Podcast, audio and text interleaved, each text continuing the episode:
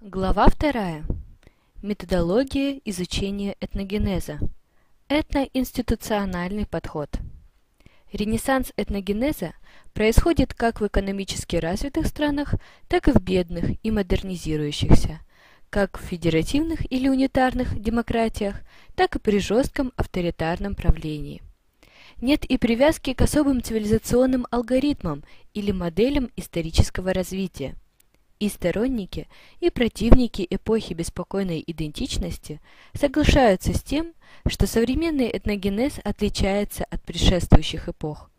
Новая этничность – это движение ревитализации, нативистическое движение – это нечто новое и отчетливо отличающееся от того, что ученые рассматривают как освещенные временем или вечные элементы культуры.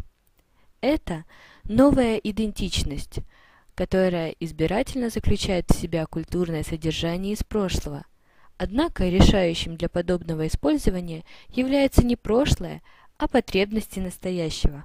Новая этничность создает чувство принадлежности и происхождения, которое подтверждает иллюзию непрерывности с выбранным прошлым. Ссылка 113. Rose. The role of evolution in Ethnocentric Conflict and Its Management. Journal of Social Issues, 1991, number 47, page 167-68. По мнению Валерстайна, ссылка 114, Валерстайн, Миросистемный анализ, Введение, Москва, Издательский дом. «Территория будущего», 2006 год. Мировая система обращается к идеологии, фрагментированной в политику идентичности. Обостряется борьба за ресурсы, финансы, рынки сбыта и доступ к ключевым позициям в экономике. Хотя некоторые сферы, например, в спорте, культуре или образовании, потенциально открыты для всех и достижения в них возможны вне зависимости от этнической принадлежности – человека. Сегментированные рынки товаров, капиталов и услуг все чаще обретают этноидентификационное измерение. Они функционируют вне территориальной основы государств. Потребность в расширении глобальных рынков приводит к тому, что этногенез становится предметом пристального интереса со стороны не только академических структур, но и транснациональных корпораций, международных и неправительственных организаций. На эту проблему обратил внимание Тхагапсоев, поставивший вопрос о разработке теории этногенеза применительно к глобализации. Ссылка 115. Тхагапсоев. Этнос в современном мире. Исторический реликт или фактор цивилизационного развития. Научная мысль Кавказа. 2005 год, номер 2. Процессом глобального сближения и становления единого мира. По мнению Баумана, формирование этносоциумов происходит в условиях перехода от традиционных норм к инновационным институтам, в рамках которых предполагается, что люди должны отказаться от так называемых коллективных обязательств и согласиться жить в индивидуалистическом и секулярном социуме. В результате лихорадочный поиск идентичности представляет собой побочный эффект и неожиданный продукт, порожденный сочетанием импульсов глобализации и к индивидуализации, ровно как и проблемам, вызываемым к жизни своим сочетанием. Ссылка 116. Бауман. Индивидуализированное общество. Перевод с английского под редакцией Иноземцевой. Москва. Аспект пресс, 2005 год, страница 9. Социологи констатируют, что многие этносообщества в последние десятилетия превращаются в распадающиеся квазинациональные конгломераты, которые не являются территориально, политически и символически привилегированными структурами.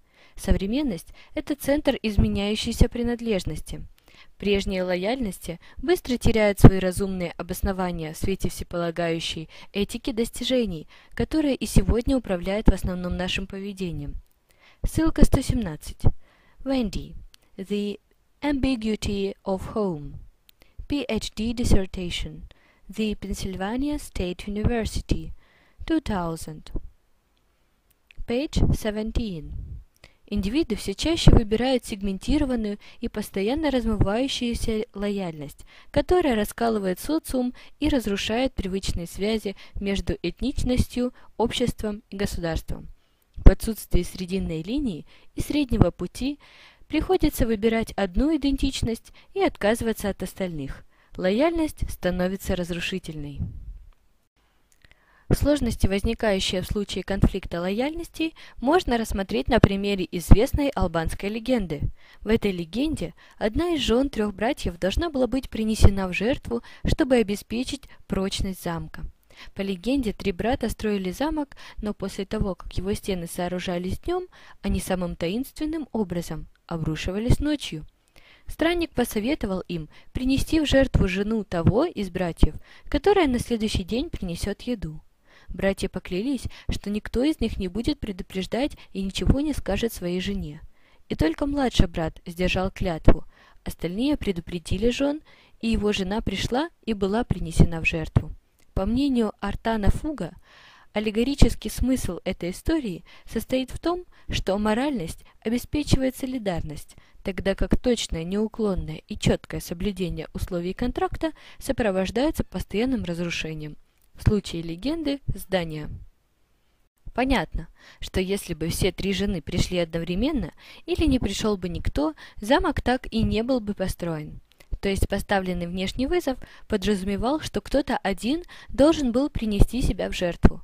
Поэтому данный нарративный конфликт можно интерпретировать как метафору конфликта между непосредственной семейной солидарностью и подчинением высшему авторитету, странник, сакральные предписания и государство. Именно в этом и заключается проблема национализма и строительства нации государства. Ссылка 118. Schwander, Sewers, Fisher. Albanian Identities. Myth and History.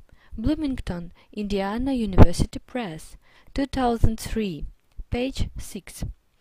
Некоторые исследователи утверждают, что постмодернизм или новые формы экономической и культурной глобализации приводят к увеличению этнической фрагментации. Речь идет об изменении формата идеологического дискурса при наличии такого большого количества негосударственных и международных акторов. Государством – становится все сложнее претендовать на последнюю истину. Ссылка 119. Apodurai.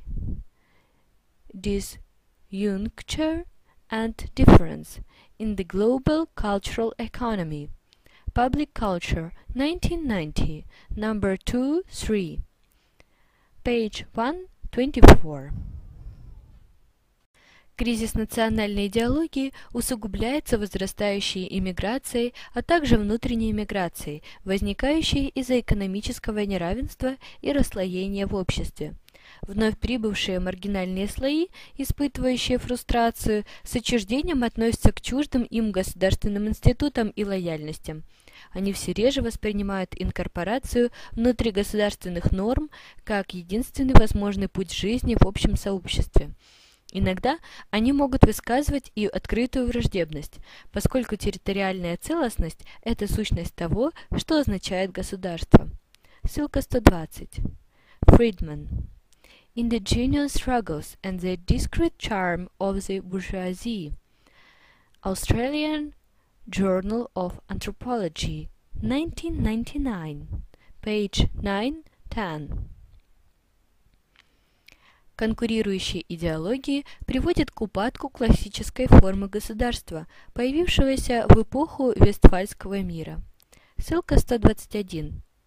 Ansel, Giuseppe. Restructuring Territoriality. Europe and the United States. Princeton, Princeton University Press, 2004. Современное государство сталкивается с другими формами гражданства помимо наций. Ссылка 122. Тамбини. Post-National Citizenship. Ethnic and Racial Studies. 2001. Number 24. Page 200. Говоря другими словами, наступает эпоха постнационального гражданства. Ссылка 123. Social. Paying our disrespects to the bloody states we are.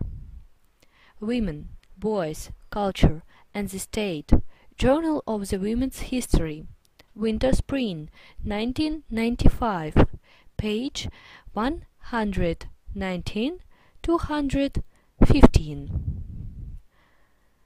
Становится все сложнее формировать национальную лояльность всех членов и удерживать подчиненные этнические группы в рамках единой территории. Государственная власть становится менее убедительной и часто полностью прекращает свои попытки убедить кого-либо в своем превосходстве. Босвелл и Димитрис. Ссылка 124. Boswell, Dimitris, Globalization and International Labor Organizing, A World System Perspective, Work and Occupations, 1997, number 24, page 3-4. Утверждают, что всплеск национализма полностью вызывается самим процессом глобализации, который делает государственную власть менее убедительной. Столкнувшись с мировой интеграцией, доминирующие этнические группы требуют укрепления своей национальной идентичности и для себя конкурентных преимуществ. Подчиненное этническое население с четкой территорией проживания стремится к собственным суверенным государствам. Таким образом, расширение интеграции и неолиберальная конкуренция пробуждают центробежные процессы упадка суверенитета и роста национализма. Андерсон полагает, что конец эпохи национализма, который так долго пророчили, еще очень-очень далеко. Быть нацией, по сути, самая универсальная и легитимная ценность нашего времени. Ссылка 125. Андерсон. Воображаемые сообщества. Размышления об истоках и распространении национализма. Москва. Канон Пресс. 2001 год. Страница 27. Поскольку дискурс национальной солидарности помогает заблокировать другие возможные дискурсивные артикуляции интереса, ссылка 126. Giddens, The Nation State and Violence, Cambridge, Polity Press, 1985, page 221. Например, классового или социального. В XVI веке в мире существует публичная сфера нации и государства – в структуре такой общественной власти участники все больше и больше начинают идентифицировать себя с нацией в процессе создания, вначале с помощью националистического движения, а дальше после получения независимости другими многочисленными способами. Ссылка 127. Валерстайн. Конец знакомого мира. Социология 21 века. Москва. Логос. 2005 год. Страница 37. Современные государства, в которых господствует этнорегиональный партикуляризм, все больше напоминают членские ассоциации, которые приходят на смену клептократическим государствам. Ссылка 128. Ostrom. Klepto-imperialism. Predatory states and self-governance. Rethinking institutional analysis and development issues. Alternatives and choices Ostrom Feeney Peach, San Francisco Institute for Contemporary Studies Press, 1988. Прошлых эпох. По мнению Чинайна, членство в нации указывает на чувство личностной принадлежности, тогда как членство в государстве должно означать гражданство. Индивидуальная принадлежность к группе не обязательно указывает на равенство ее членов. Ссылка 129. Чинайн. ethnic conflict and structural problem of the nation-state system. Lebanon. PhD dissertation, University of Missouri St. Louis, 1998, page 14. Что касается современной этничности, то Новак, ссылка 130, Новак, The Rise of the Unmeltable Ethnics, New York, Macmillan, 1971 Рассматривает ее как инструмент спасения будущего. Хоув утверждает, что этничность внушает людям излишнее самодовольство и паракиализм. Ссылка 131. Hovey, The Limits of Ethnicity, Ethnic America, Weiser, New York, Wilson, 1978, page 197. По мнению Хайслера, в глобальную эпоху этничность трансформировалась в социальные, психологические, политические экономические феномены и приобрела радикально измененные значения. Ссылка 132. Heisler, Ethnicity and Ethnic Relations in the Modern West, Conflict and Peacemaking in Multi-Ethnic Societies, Toronto, Toronto University Press, 1990, page 2152.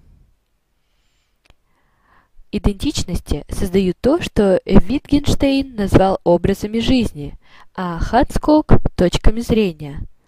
Ссылка 133. Hudskok, The Feminist Standpoint, Developing the Ground for the Specifically Feminist Historical Materialism. Hardin, Hintika, Discovering Reality, Feminist uh, Perspectives on uh, Epistemology, Metaphysics, Methodology, and Philosophy of Science. Boston, Ridet, 19 83.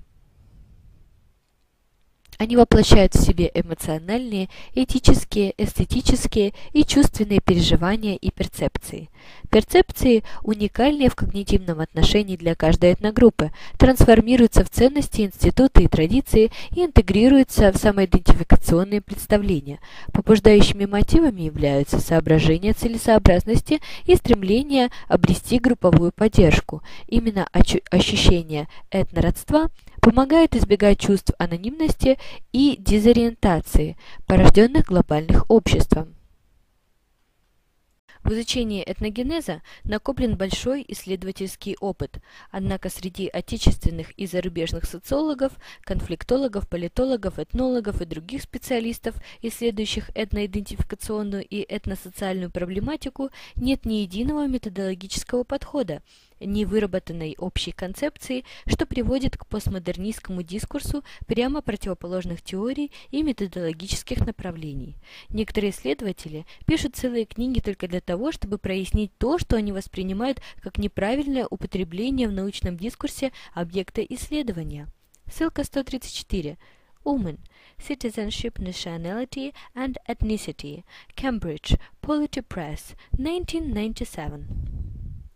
Другие считают, что исследовать этногенез вообще бесполезно, поскольку этничность является синонимом тройболистской идентичности декапиталистических обществ, которые изучаются в рамках традиционной антропологии, по мнению Эриксона, ссылка 135, Erickson, Ethnicity and Nationalism, London, Pluto Press, 2002. Этничность возникла в ходе контактов традиционных народов с капитализмом, когда этнические, национальные и даже расовые группы стали создаваться европейскими колонизаторами в геоэкономических, геополитических целях, однако их конструируемые основой были существовавшие еще в доколониальный период культурные, традиционные и трайбалистские социальные элементы. Мнение о том, что этническая идентичность по своему значению и социальным последствиям от использования в общественной среде в сущности идентичность отрицательная, в среде современных ученых становится фактически господствующим. Известный этнолог Паттерсон в статье озаглавленной «Этничность и плюралистическое заблуждение» вообще утверждает, что этничность – и ложная социальная философия плюрализма, которая рационализирует ее, являются новыми угрозами индивидуальности и автономии личности. Ссылка 136. Patterson. Ethnicity and the Pluralist Fallacy. Change. The Magazine of Higher Learning. 1975. Number 7, 2. Page 10. Схожих идеологических взглядов придерживаются либерально настроенные российские социологи. По мнению одного из них, развитие общества и развитие социальных наук должны привести нас к мысли об отказе от использования этнических категорий. Надо понимать, что любое акцентирование внимания на этничности ведет к усилению напряжения в обществе. Обсуждение в публичном пространстве таких социальных проблем, как проблемы межэтнических отношений, неизбежно влечет за собой расизм. Ссылка 137. Воронков. Существует ли этническая экономика? Этничность и экономика. Санкт-Петербург. ЦНСИ. 2000 год. Страница 47. Схожие идеологические аргументы использовались во многих развивающихся странах. Например, в Южной Африке при апартеиде этничность отрицалась практически на официальном уровне. Жителям страны рекомендовали использовать культурную самоидентификацию вместо этнической. Ссылка 138. Henward. Power Sharing in South Africa. The African National Congress at the Constitutional Party. From Power Sharing to Democracy Post-Conflict Institutions in Ethnically Divided Societies. AD by S. Nowell, London and Ethica. McGill, Queen's University Press, 2005, page 161. Дискурсное обсуждение этнических идентичностей ограничивалось также в Пакистане. Вместо этого рекомендовалось использовать географические, религиозные и культурные идентичности. Ссылка 139. Кази. Ethno-National Politics, Educational Reform and Political Socialization in the Post-Cold War Era. Case of Pakistan, Journal of Asian and African Affairs, 1992, 3, 2, Spring, page 153. В 1930-1940-х годах политика афганского правительства по соединению единой нации включала деэтнизацию небольших социумов – предполагалось ввести пуштунский язык в качестве официального, создать пуштунскую академию и соответствующее радио Кабула. Однако эта политика вскоре активизировала локальные этнические идентичности, чем создавала единую нацию. Ссылка 140. Tremblay, Afghanistan. Multicultural Federalism as a Means to achieve democracy, representation and stability. From power sharing to democracy, post-conflict institutions in ethnically divided societies. By Sid Nowell, London and Ethica. McGill Queen's University Press, 2005, page 201. Либеральная идеология, особенно в российском варианте, доминирование глобальности, мультикультурализма и космополитизма, при которых, как предполагается, этнические и национальные границы будут постепенно стираться и останется только идентификация человека мира, предполагает осуждение самого дискурса этногенеза. Считается, что такой дискурс сам по себе вне зависимости от социальных последствий, которые он вызывает или может вызвать, использовать, является препятствием на пути к построению демократии и гражданского общества. При таком понимании этносы рассматриваются скорее как собранные этноидеологами практически случайно клубы по интересам, наподобие собраний футбольных фанатов, а понятие этногенез не используется или используется с целью критического разбора.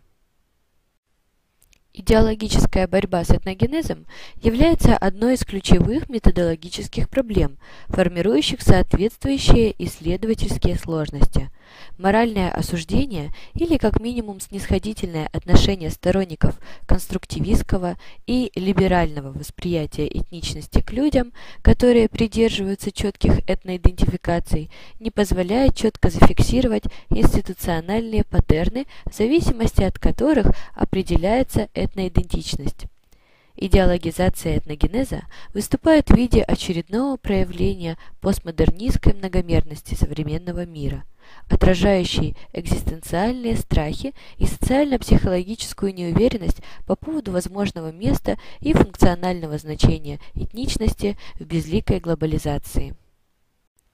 Социальные исследования этногенеза начались в завершающую стадию колониальной эпохи, когда европейские правительства стали интересовать не просто кратковременные извлечения больших объемов ресурсов из подконтрольных территорий, Работая на длительную перспективу, европейские колонизаторы стремились создать устойчивые системы контроля образования аборигенных меньшинств через всеобъемлющее документирование и удостоверение. Они рассматривали традиционные лиминальные народы как обнаженных и неприспособленных людей, своеобразный недифференцированный сырой материал, который нуждается в сознательном идеологическом, политическом и научном конструировании посредством процессов фундаментальной классификации, локализованных этнолингвистических или этнорасовых групп. Ссылка 141. Кон, Диркс, Beyond the Fridge, The Nation-State Colonialism and the Technologies of Power, Journal of Historical Sociology, 1988, number 20, page 2024-2029. В первой главе было установлено, что одним из основных методологических недостатков исследования этногенеза в локальных сообществах в рамках конструктивизма и инструментализма является их неспособность объяснить устойчивость этноконструкций. Сложность этноидентификационной устойчивости можно рассматривать как вариацию методологической проблемы внесистемной постановки задачи в соответствии с теоремой Геделя – в любой абстрактной системе знаний, начиная с определенного уровня сложности, всегда имеются истинные утверждения, которые не могут быть доказаны средствами этой системы, и ложные утверждения, которые не могут быть опровергнуты. В основных этносоциологических теориях этногенез опирается в доказательствах на положения, которые средствами этой теории не могут быть доказаны или проверены, поэтому остается пространство для метафизических, политических и идеологических спекуляций. Этот методологический недостаток является общим для современной этносоциологии, будь то конструктивизм, инструментализм или примордиализм. В первых двух из них нужно полагаться на рациональные рассуждения об идеальном этноидентификационном поведении группы в неидеальных этносоциальных ситуациях. Подобная теоретическая рациональность возможна, однако реальное этносоциальное поведение критериям логичности и целенаправленности соответствует довольно редко. Что же касается примордиальных объяснений – то, к примеру, теория Гумилева, которая, впрочем, в некоторых своих положениях может оказаться конструктивистской, упирается в неопределенные и туманные категории пассионарности, объяснение этногенеза упирается в категории пассионарности и уходит в весьма далекие рассуждения, вплоть до представлений о существовании неведомых космических сил. Например, известный науковед и исследователь советского периода Грэхэм ссылка 142, Грэхэм, Естествознание, философия и науки о человеческом поведении в Советском Союзе, Москва, Полит Издат, 1991 год, страницы 250-256. Проанализировал концепцию Гумилева с точки зрения используемых им понятий химера – в результате сохранения этничности становится задачей поддержания таинства и мистического ареала, непознанного, но существующего, что сильно напоминает древние культы и религиозные верования.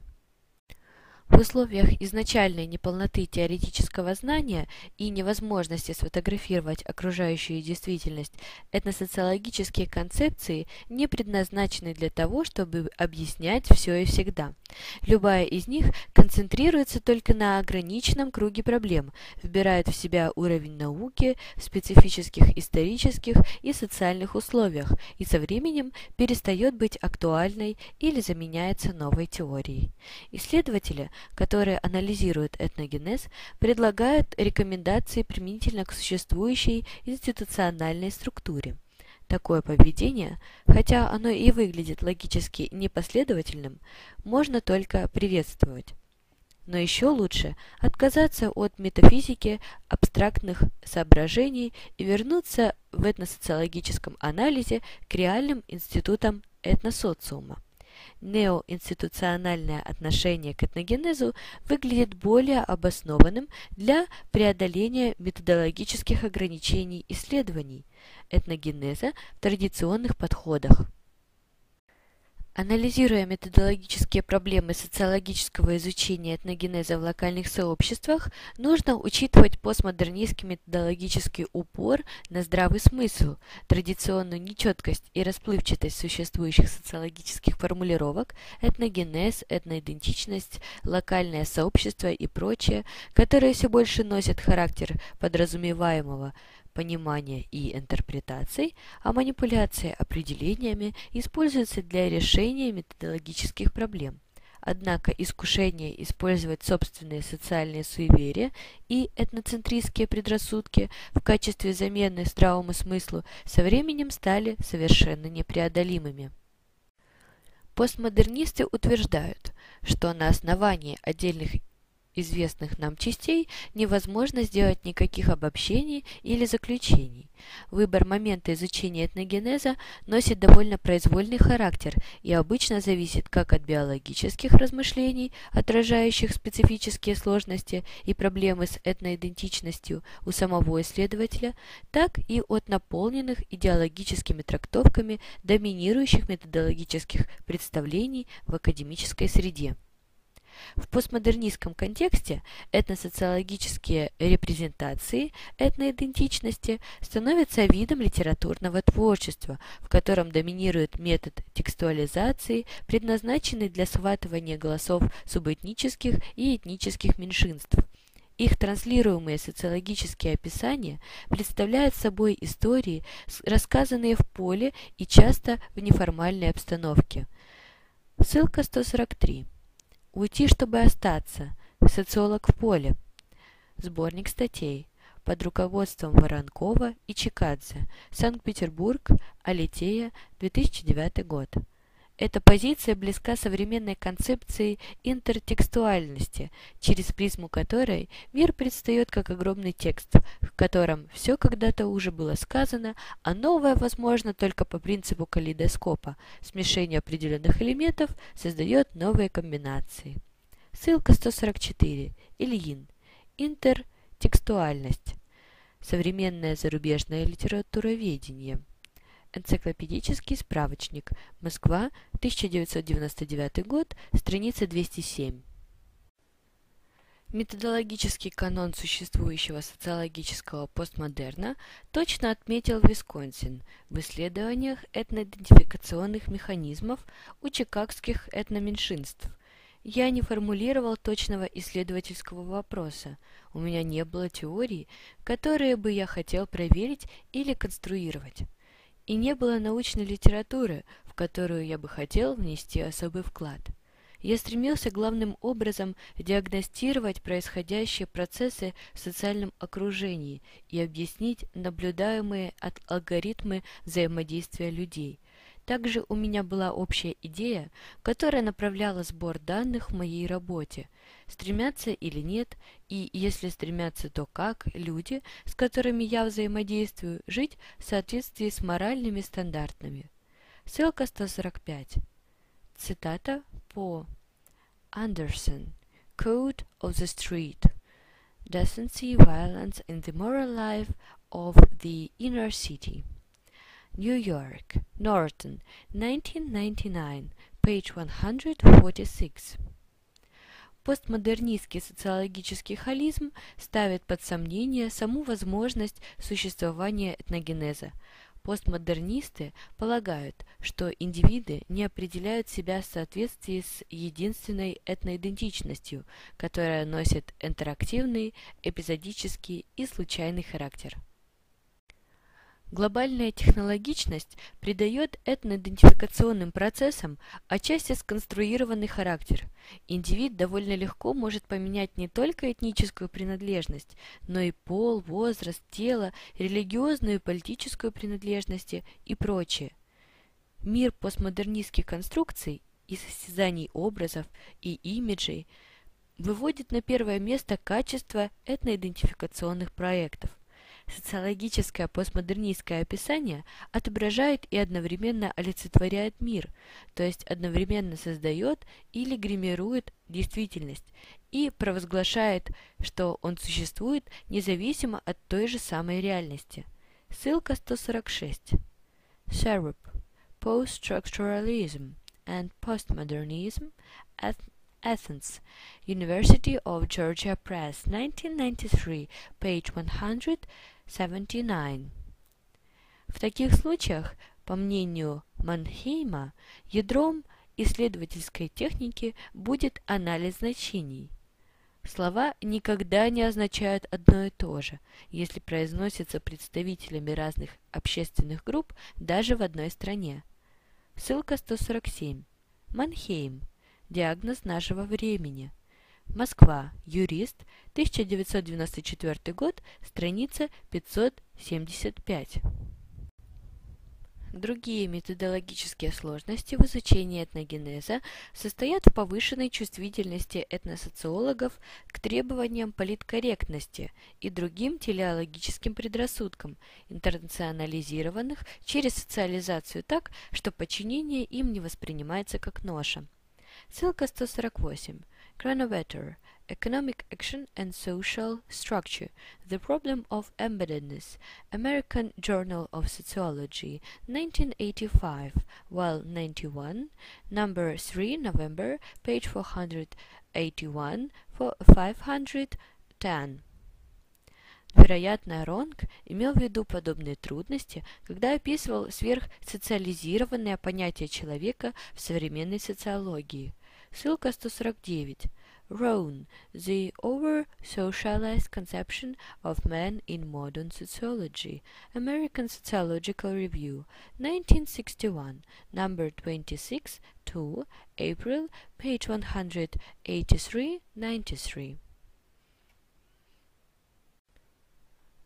Поскольку для исследователей Референтной группой являются их коллеги, ученые, мнением самих изучаемых этносоциологи часто пренебрегают. Западные ученые, описывая общество, которое они изучают, тщательно и с симпатией, единственное препятствие найдут, вероятнее всего, своей чести, как ограничители той репрезентации, которую они создают. И даже если те, кого описывали, прочитают и не согласятся с этой репрезентацией, маловероятно, что их голос будет услышан в том академическом и социальном контексте, который для антропологов важнее всего. Ссылка 150. Carrier. Occidentism, the world turned upside down. American Ethnologist, 1992, well 19. Number 2, May, page 197. Важная методологическая проблема в исследованиях этногенеза связана с повышенной идеологизацией этносоциальных исследований, их субъективным и описательным характером, затрагивающим эмоции не только тех, кто выступает объектом изучения, но и самих исследователей. В условиях доминирования либеральных ценностей в общественном дискурсе идеологический фактор проявляется в воздействии политической корректности на всех уровнях социологического исследования, начиная от выбора темы и заканчивая необходимостью правильно формулировать выводы, обтекая наиболее острые углы и применяя эфемизмы.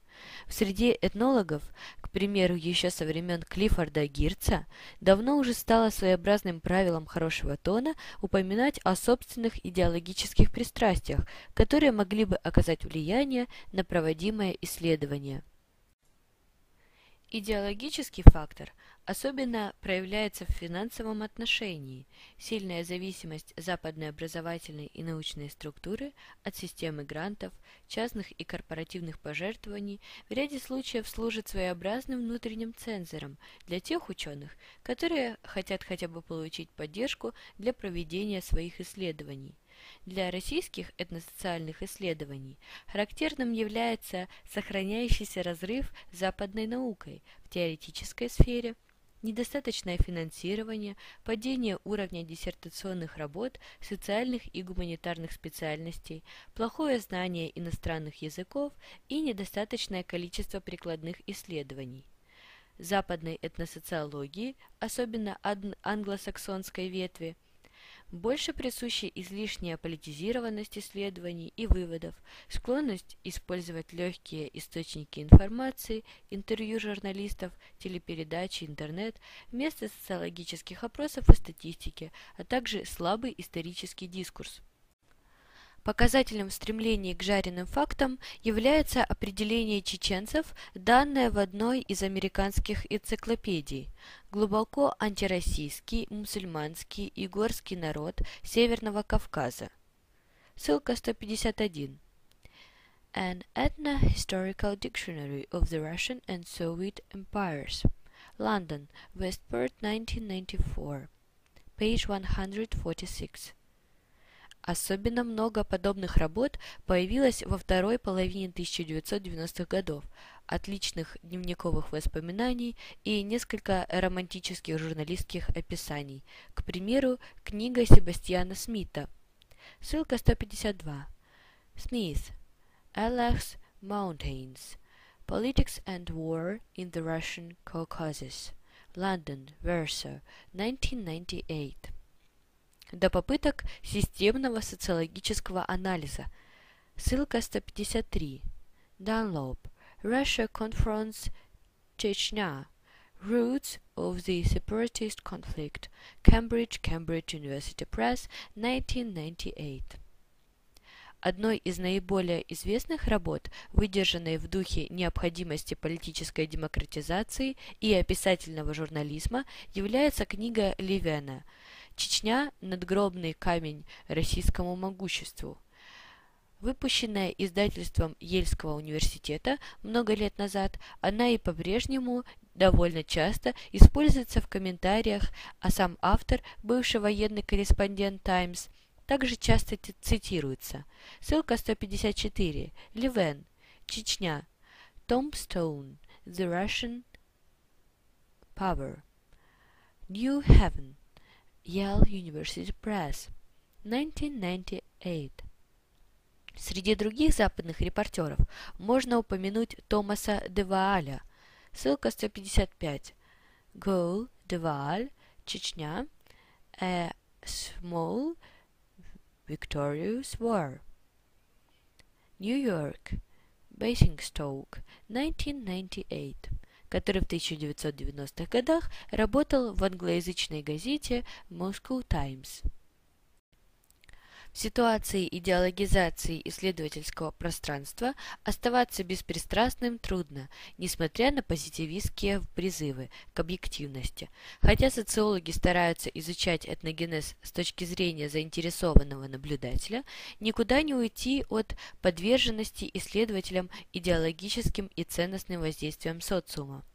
В академическом дискурсе этногенез представляет собой понятие, нагруженное дискурсивно-смысловым и ценностным содержанием и наполненное различными этносоциентальными мифологемами и поэтому Обсуждение этногенеза сводится к идеологическим спорам, которые не предполагают поиск решений, а представляют собой обмен противоположными мнениями между заинтересованными сторонами.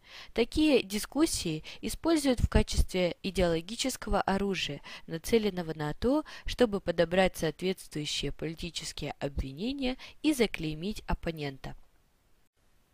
Оборотной стороной установления идеологического стандарта в этносоциологических исследованиях является общая постмодернистская критика, подчеркивающая невозможность объективных исследований, поскольку существующая терминология отражает господство политически доминирующей группы над дискриминируемыми этносами.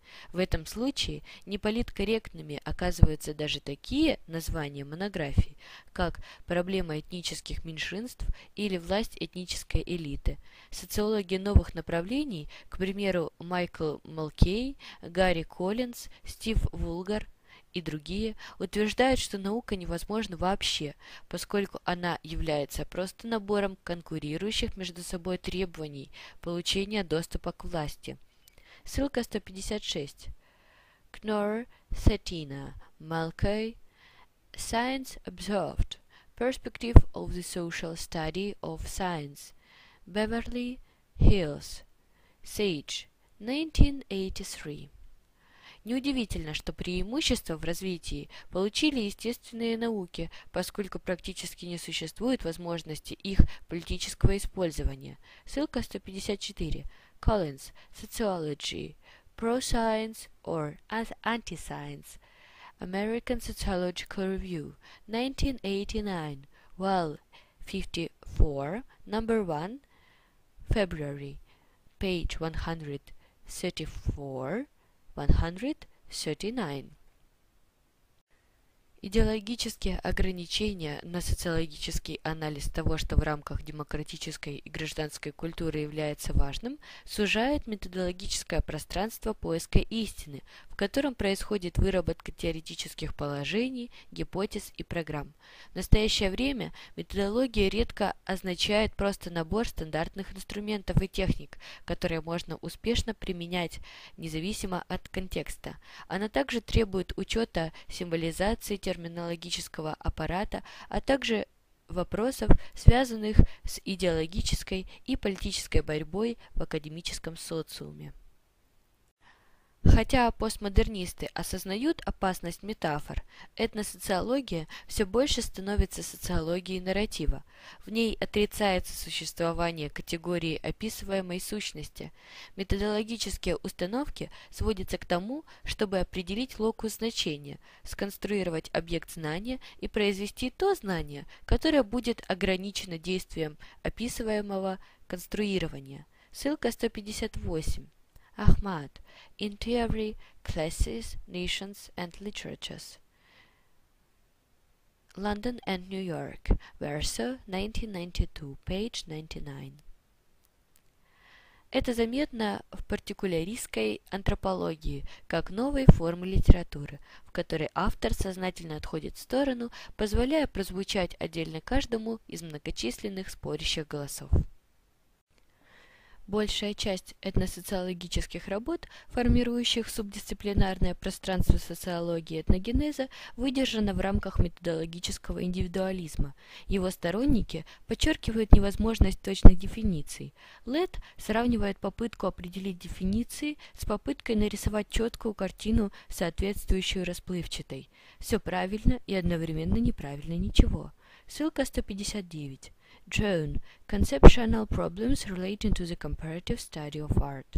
The Traditional Artist in African Societies by Azevedo, Bloomington, Indiana University Press, 1998 page 417. Нельзя не заметить методологические противоречия, заложенные в постмодернистском отношении к этносоциальным процессам, стремление придать очертания миру, в котором нет очертаний, и сознательно уйти от идеологического миротворчества, мифотворчества приводит только к созданию очередного мифа контркультуры. Ссылка 160. Geralt, The Myth of the Postmodern Breakthrough Literature Against Itself, Chicago, University of Chicago Press, 1979, page 31. Методологическая невозможность создания универсальных объясняющих моделей в постмодернистском дискурсе объясняется психологическими особенностями социального сознания, которое рассматривается как бесконечный и изменяющийся поток мыслей, эмоций и чувств. Предпочитая интерпретации анализу, постмодернизм иногда рассматривает объяснение как форму неуважения другого, поскольку объяснение делает из другого объект и уменьшает его свободу действий. Ссылка 161. Bailey. The Civility of Indifference on uh, Domesticating Ethnicity. Atheka and uh, London. Cornell University Press, 1996, page 171. Постмодернизм отказывает науке в праве на четкое восстановление истины. Любое описание – это прежде всего лингвистический, когнитивный или социальный конструкт, который всегда сводится к идеологическим и политическим вопросам. Любое явление культуры – это лишь комбинация знаков, и не нужно относиться к ней слишком серьезно. Социальный или этнический процесс – это то, что конструируется самим фактом начала исследования. Постмодерн достаточно строго различает восприятие и постижение. С точки зрения постмодерна, восприятие является надежным способом постижения, без которого постижение невозможно. Постмодерн также связан с расширением границ непосредственного восприятия. Постмодерн в этом отношении психологичен. Он разворачивает нас лицом к человеку, которого необходимо постигать. Он восхищается загадками человеческого мышления, именно пользуясь понятием тайны как исследовательским инструментом. За повседневными и привычными условиями постмодернистская деконструкция стремится отыскать неведомое и скрывающееся потайное дно. Такой подход стал основой социологического мышления, нацеленного на поиск молчащих и скрытых социальных процессов. В оценке и анализе постмодернизма часто происходит смешение вопросов синкретичности постмодернистских конструкций и восприятия их как вариаций одного и того же целого. Вне зависимости от выбранного объекта исследования, от идеи отдельной науки, приверженность, которой исследователь пытается высказать, и даже от исследовательской парадигмы и методологии критические замечания по отношению к постмодернистским интерпретациям схожи. Историки, этнологи, социологи, которые в течение длительного времени избегали тесного междисциплинарного взаимодействия, обычно критикуют постмодерн не только в своей научной области, что было бы еще понятно, но и постмодерн в целом. Показывая недостаточность постмодерна, они цитируют источники и приводят свидетельства из самых различных областей, вплоть до литературы и искусства. Уже в этом значении постмодерн принес пользу исследователям, интерес, интересовав их смежными и даже довольно далекими от непосредственного восприятия областями. Упор постмодернистского мышления на различие и множественность, его воспевание видимости, его постоянной зачарованностью, абсурдностью, когда соединяются несовместимые вещи, увлеченность новым и модным, связана с синкретичностью постмодерна. Синкретичность парадоксальна, выступая в противоположном направлении и подчеркивая уникальность каждого отдельного восприятия, постмодерн столкнулся с тем, что его воспринимают как нечто неразрывное, причем несущая гибель культуры. Однако разговоры о гибели культуры идут последние несколько столетий, и постмодернизм здесь вряд ли основная причина. В соответствии с постмодернистскими канонами исследовательские практики постоянно нуждаются в интерпретации, реинтерпретации и редактировании. Постмодернистские исследовательские практики отличают Первое. Более строгие требования к написанию текста. Текст необходимо писать так, чтобы по нему можно было восстановить точку наблюдения, социальные и временные ее параметры но не специфику самого объекта. Второе. Активное использование метафор, сравнений, языковых и лингвистических приемов как методов познания в метаигре познания социального мира. Метафоры также используются для создания особенностей восприятия субъектом.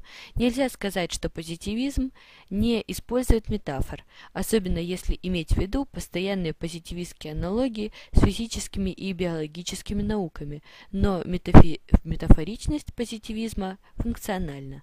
Третье. Гипертекстуальность. Отсылочный характер текста, соединяющий данный текст с бесконечным множеством других вариаций. Текст обретает свою собственную направленность, независимость от исследователя. Автор не всегда уверен, что именно он хочет сказать, а главное, как он это сделает и как его текст будет восприниматься аудиторией. Постмодернистская методология включает в себя метод социологической иронии, который нацелен на вскрытие произвольности и случайности настоящего. Нельзя сказать, чтобы этот метод был новым. Ряд работ посвящено анализу иронии в различные исторические эпохи. Ссылка 162. Hachon. Irony's Age. The Theory and uh, Politics of Irony, London, Routledge, 1995. Хотя, конечно, в настоящее время она обретает новое значение. Ирония всегда направлена по кругу. Она возвращается назад. Это не столько критика, сколько недоверие и сомнение. Нужно не доверять и сомневаться. Нужно выискивать с тем, чтобы вывести на чистую воду и заставить проговориться. Если верно то, что социальным скреплением общества выступают институты уверенности и доверия, то постмодернизм указывает, что мы не обладаем ни тем, ни другим. Опасность постмодернистской критики состоит в возможности резкого перехода в цинизм. Постмодернисты подчеркивают разницу между иронией и цинизмом в том, что ирония носит характер диалога, тогда как цинизм – это практически всегда монолог. Ссылка 163. Vacant. Urban Outcasts. Stigma and division in the black American ghetto in the French urban periphery. Research paper Institute of Urban and Regional Research 1993.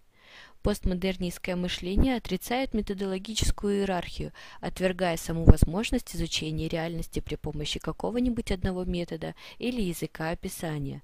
В арсенал постмодернизма входит также рефлексивность как использование оружия культуры критического дискурса против самих интеллектуалов. Рефлексивность означает тщательный разбор исследователем собственных интересов и методов мышления, добровольное признание значимости альтернативных методологий, точек зрения и соперничающих гипотез. Постоянная конкуренция различных идей и направлений имеет смысл только в одном случае, если соперничество идет за эффективность – Поэтому рефлексивность означает также признание необходимости как награды для победителя, так и компенсации в случае поражения. Следующая особенность социологического постмодернизма – подчеркиваемая субъективность научной истины, но и это считается скорее методологическим достоинством, чем недостатком, главным образом из-за отсутствия необходимости придерживаться позитивистской линейности. Постмодернисты редко задают вопрос, является ли это истиной, но и всегда интересуют, что с этим можно сделать. Ссылка 164. Hook, Berenice, on Trusts in Myth. East European Quarterly, 1981, Vol. 15, number 3, September, page 354. Постмодернистское исследование всегда открыто для рефлексивной критики, как из-за своего формаль неформального характера, так и из-за логической незавершенности. Историю практически невозможно рассказать до конца. Более того, постмодернист предлагает историю, которая всегда продолжается после завершения его рассказа. Ссылка 165. Андерсон. Practical Reason and Incommensurate Goods. Чанг. Incommensurability. Incompatibility and Practical Reason. Cambridge, M.A. Harvard University Press, 1997. Или, говоря словами Фельдмана, событие – это не то, что происходит, событие – это то, о чем можно рассказать. Индукционность постмодернистского анализа особенно подчеркивает диагностическая этнография. Сторонники данного направления указывают, что этнолог, этносоциолог или этнограф во многом выполняет диагностические функции врача, используя докторские социологические инструменты для выяснения социальных болезней и симптомов. Ссылка 166. Denier. Sidewalk. New York. Farrer Strauss and uh, Kirox 2000. Выводы, сделанные в таком случае, носят предположительный характер. Они соответствуют степени убежденности доктора в правильности диагноза, результаты которого укрепляют уже существующую убежденность доктора на основе социально-психологических механизмов, обратной связи исследователя и его предмета. Или, говоря другими словами, люди создают объяснения, которые создают людей. Ссылка 167. Чинуа hopes and impediments. Selected Essays, New York, Doubleday, 1988. Постановка цели изучения этнического ландшафта формирует ландшафт. изучение этноидентичностей, к примеру, с помощью опросов или переписи населения, неизбежно побуждает людей выдумывать идентификации или приписывать себе те или иные этнические качества из предлагаемого им исследователями идентификационного ряда. Формулировка цели исследования этногенеза заведомо предполагает существование этногенеза. Возникает автономная функциональность цели, подтверждающей саму себя. Можно ли бороться с подобной ситуацией? По мнению Лидза, необходимо провести четкое различие между участником как обозревателем и обозревающим участником. Ссылка 168. Leeds. The Sense of Identity in Jewish Christian Families. Qualitative Sociology. 1991. Number 14. Page 1. Второй при этом ближе к этногруппе. Он способен артикулировать их точку зрения в академическом пространстве, выполняя, по сути, агентские, коммуникационные и представительские функции. Это требует определенной эмпатии к изучаемой этногруппе, а также желания и возможности представлять идентичность, ценности, традиции и культуру внешней аудитории в соответствии с внутренними взглядами и предпочтениями этноса с тем, чтобы преодолеть этноцентризм пессимизм и предубеждения. Ссылка 169. Андерсон. Practical Reason and uh, Incommensurate Goods. Chang. Incommensurability, Incompatibility and Practical Reason Cambridge. M.A. Harvard University Press, 1997. Необходимость эмпатического восприятия является базовой аксиологической конструкцией постмодернизма. Эмпатия, как мгновенное и интуитивное принятие другого человека и субъектное преображение исследователя, является также интроспекцией.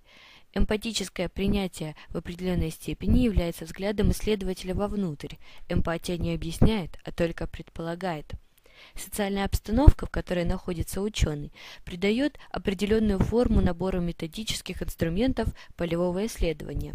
Поэтому субъект и объект обнаруживают свойства взаимопроникновения и пересечения в процессе познания. Исследователю таким образом трудно вести наблюдение за явлениями и мыслить их существующими независимо от него самого. Ссылка 170. Степанов. Соотношение общенаучных и частных лингвистических методов. Соотношение частных научных методов и методологии филологической науки. Москва. А.Н. СССР. 1986 год. Страница 12.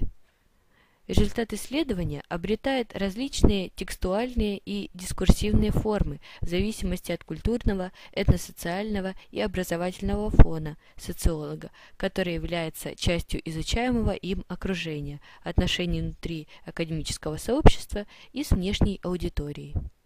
Наряду со сложностями отделения исследователя от изучаемой среды, важной особенностью постмодернистских концепций является тен тенденция отклонять работы предшественников и предлагать новые языки и техники в попытке начать исследование заново. Это неизбежный период обретения дисциплинной зрелости. Но настоящая зрелость приходит, когда осознается ценность прошлых усилий, а новые языки и техники интегрируются в лучшую работу былых времен. Ссылка 171. Byton. On getting from here to there. Reflections on two paragraphs and uh, other uh, Think Strategies of Political Inquiry by Ostrom, Beverly Hills, London, New Delhi, uh, Sage Publications, 1982, page 25. Иногда попытку исследователя придать значение и порядок исследуемым этносоциальным процессам называют номосоздающей деятельностью. Она включает в себя процессы типизации, которые создают значимость и предсказуемость. Ссылка 172. Ainley, Guy Larita, The Dilemma of Difference, a multi multidisciplinary view of stigma, New York and London, Plenum Press, 1986. Клиффорд, ссылка 173. Clifford, The Predicament of Culture, 20th Century Ethnography, Literature and Art, Cambridge, Cambridge University Press, 1988, page 264-265. Подобрал определение данного процесса как дискурсивной ноши, а Саид, работая в традициях внутреннего дискурса, Дериды ввел категорию текстуального аттитюда, то есть ошибочного применения того, что знаешь к реальности. Ссылка 174. Саид. Orientalism. York. Pantheon, 1978. Page 3. Что же касается сбора первичной эмпирической информации, то довольно редко встречаются этносоциологи, у которых не получается обнаружить те или иные факты или собрать на Земле народные понятия, идеально соответствующие методологическим, а иногда идеологическим схемам. В постмодернистском дискурсе господствует обыденное мнение, что практики не должны беспокоить себя теоретическими вопросами в мире, полемического высокомерия, мире бесконечной аргументации софистов, аргументации во имя победы, а не истины. В таком мире идеи конкурируют, но никогда не проверяются путем соотнесения их с действительностью. Ссылка 175. Queen Ontological Reality and Other Essays, New York, Columbia University Press, 1969, page 46. Предельный эмпирицизм схож с установками журналистов. Незнание теории отчасти оправдывается наивным стремлением откопать свежие данные. По мнению Михайловой, поклонника чистой эмпирики, можно уподобить художнику-натуралисту, который, желая фотографически точно изображать все частные свойства позирующего ему, упускает главное то глубинное свойство, которым обусловлены все эти части.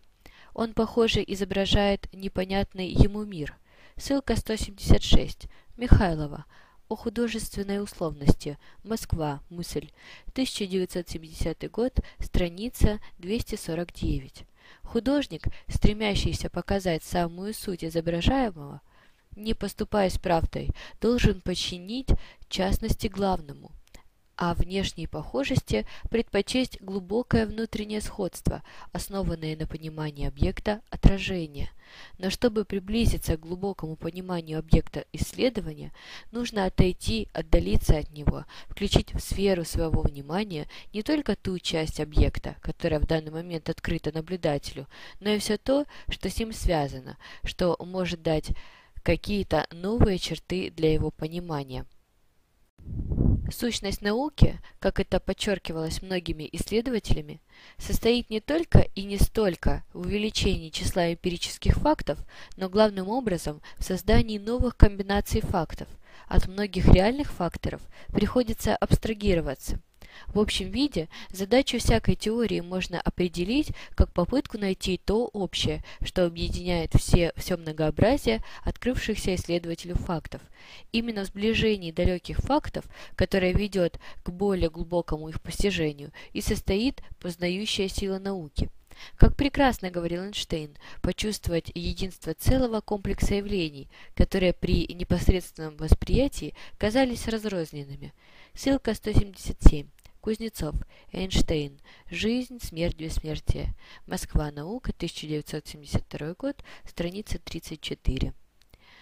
Проблема изучения сводится к попыткам уяснить единство и неслучайность именно такой, а не иной совокупности значений.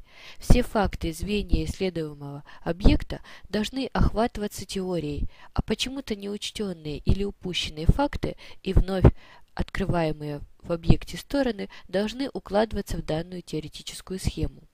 Когда требуемую взаимосвязь удается установить, обнаруженные связи тоже становятся фактами в сфере изучения данного объекта, но уже фактами, добытыми теорией. В этом состоит один из парадоксов научного познания. В некотором отношении теория конкретнее фактов. Часто нет ничего более абстрактного, чем отдельный изолированный из своих взаимосвязей факт, и, напротив, нет ничего более конкретного, чем точно показанная взаимосвязь отдельных фактов, рассматриваемых как единое целое. Многие факты, на которых строили свои исследования ученые прошлого, давно устарели и уже пересмотрены, но их теоретические модели все еще не потеряли своей актуальности и продолжают использоваться в научном познании.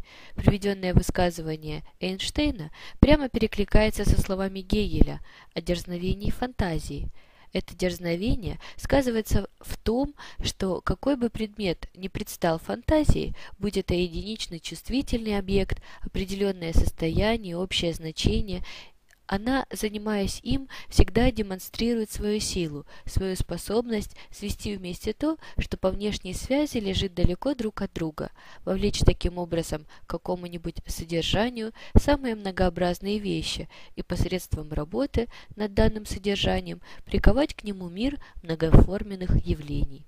Ссылка 178. Гегель. Лекции по эстетике. Сочинение. Том 8. Москва. Наука. 2007 год. С, страница 419-420.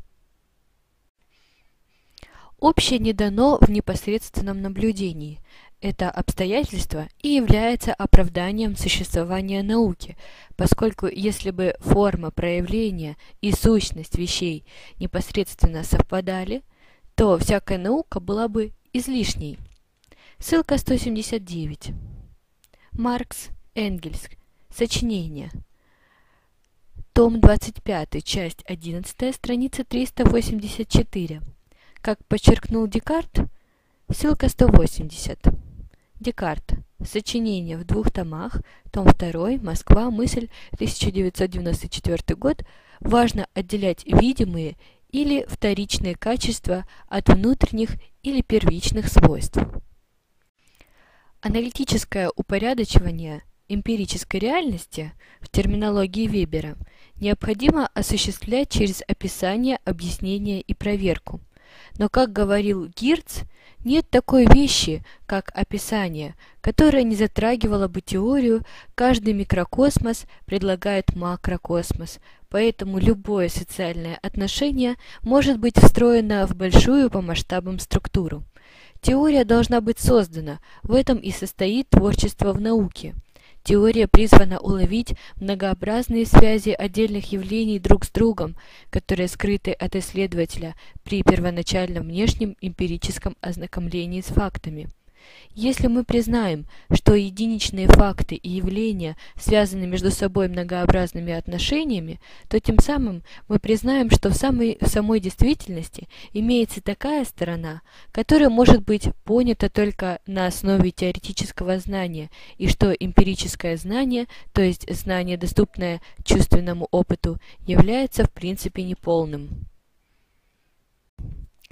Теоретическое познание, оперируя различными фактами, сближая явления, которые выглядят очень далекими друг от друга, как бы удаляется от них, но делает это только для того, чтобы приблизиться к ним, познать их глубже и четче в их взаимной связи. Научные исследования должны идти не от изолированных фактов к их синтезу, а наоборот, от общего взгляда к конкретности. Ссылка 181. Гришина. Курт Левин. Жизнь и судьба. Предисловие. Левин. Разрешение социальных конфликтов. Санкт-Петербург, Питер. 2000 год. Страница 49-51. В гносеологическом плане критерием доказательности теории является ее объяснительная сила и простота. Она должна представлять собой замкнутую систему понятий, легко переходящих друг в друга – Теория должна быть глубоким синтезом со сквозным действием. Однако невозможно объяснить социальный процесс, просто давая ему наименование. Понятие «институт» само по себе не больше объясняет институциональные процессы, чем по объяснение гравитации, гравитационной склонностью. Ссылка 182. Collins. Sociology, Pro-Science or Anti-Science – American Sociological Review, 1989, Well 54, number 1, February, page 134-39. Социологическая теория должна стремиться к тому, чтобы связать воедино как можно больше фактов.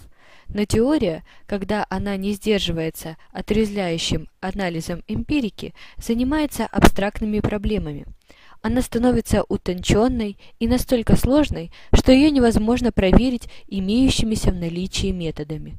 Эмпирические же исследования, когда они отрываются от теории, занимаются тривиальными и незначительными проблемами.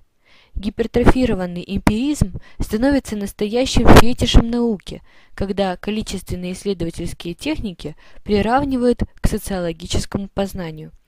Основываясь на предположениях здравого смысла, обыденного и популярных представлений общественного сознания, они дают результаты, которые не имеют отношения к научному познанию.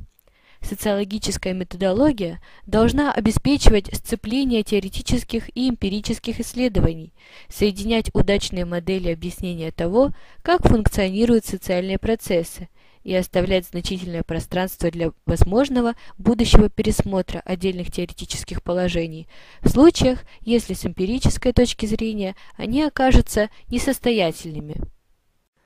Социологическая методология воплощается в канонах позитивистской приверженности диалектики, идей непрерывного развития и восприятия институционализированного социального знания как факта, как части объективной реальности и которая передается на фактической основе. Ссылка 183. Zucker. The role of institutionalization in cultural persistence. American Sociological Review, 1977, number 42, page 726-43. Онтологическим основанием социологического позитивизма является объективность общества с его эпистемологическим основанием – принципиальная познаваемость социальных процессов.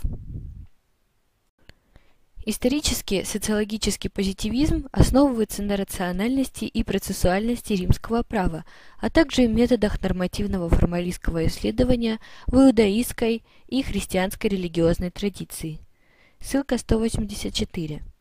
Berman. Law and Revolution. The Formation of the Western Legal Tradition.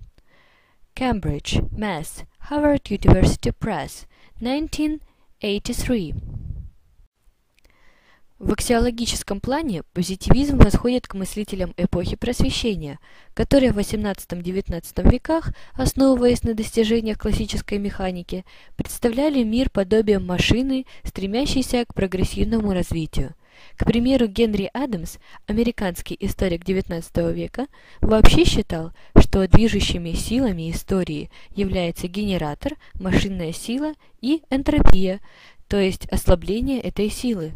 Основываясь на идеях, заимствованных на из физических и технических наук, позитивисты были убеждены, что нужно собирать об обществе необходимое знание, чтобы исправить в нем то, что не нравится, или наоборот, добавлять какие-нибудь новые привлекательные черты. Позитивистское мировоззрение хорошо описано в одном из выступлений Нобелевским лауреатом по физике Глэшоу.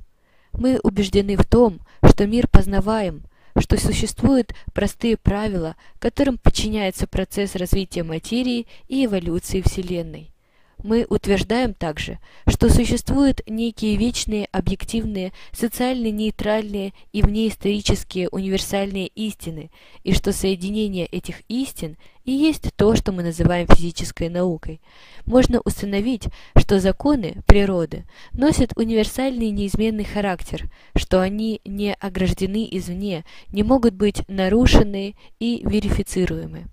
Любой субъект, наделенный разумом и находящийся в любом месте Вселенной, в своих поисках объяснения структуры протона и природы возникновения сверхновой неизбежно придет к тем же логическим построениям, что и мы. Я не могу ни доказать, ни подтвердить это утверждение какими-то фактами. Я просто верю в это. Ссылка 185. Цитата по Грехем Естествознание, философия и науки о человеческом поведении в Советском Союзе. Москва. Политиздат. 1991 год. Страница 5. Социологический позитивизм исходит из потенциальной возможности объективных функциональных, каузальных, положительных, эпизодических, многоуровневых и даже механистических объяснений и сингулярных паттернов как природных явлений, так и социальных фактов, например, этносоциальных процессов. Он выявляет линеарные закономерности в соответствии с принципами наложения – Линейная связь между следствием и причиной, следствие некоторых одновременно действующих причин, равно сумме следствий, вызываемых каждой из причин в отдельности и прочее. По мнению сторонников позитивизма, основа науки – это наблюдение, а основа общества – это модерн. Позитивизм основывается на инпартикулярной фактуальности знания, исследования посредством исследований, наблюдений, измерений, экспериментов должно идти к фактам и давать обобщение исключительно после их тщательного анализа. Как подчеркивала Зейгарник, ссылка 186, Зейгарник, теория личности Курта Левина, Москва, издательство МГУ, 1981 год, страница 16-17, Критерием научной достоверности является не повторяемость единичных фактов, а наоборот, единичные факты обретают научную достоверность лишь в контексте теории. Позитивизм исходит из существования социальных законов, которые необходимо открыть, и тогда с помощью формальной логики и математических методов можно построить дедуктивные модели, которые помогут в объяснении и предсказании социальных процессов. Идеальным является случай, когда можно сформулировать систему аксиом, начальных требований и нормативов, а также ввести специальные обозначения, символы, особенно если введение символики влечет за собой принципиальную возможность перехода к той или иной алгебре. Позитивистское мировоззрение хорошо выражено в высказывании неинституционалиста Закер. Ссылка 187. Закер. Where do institutional patterns come from? Organizations as actors in social systems. Institutional patterns and uh, organizations, culture and environment. Cambridge, M.A.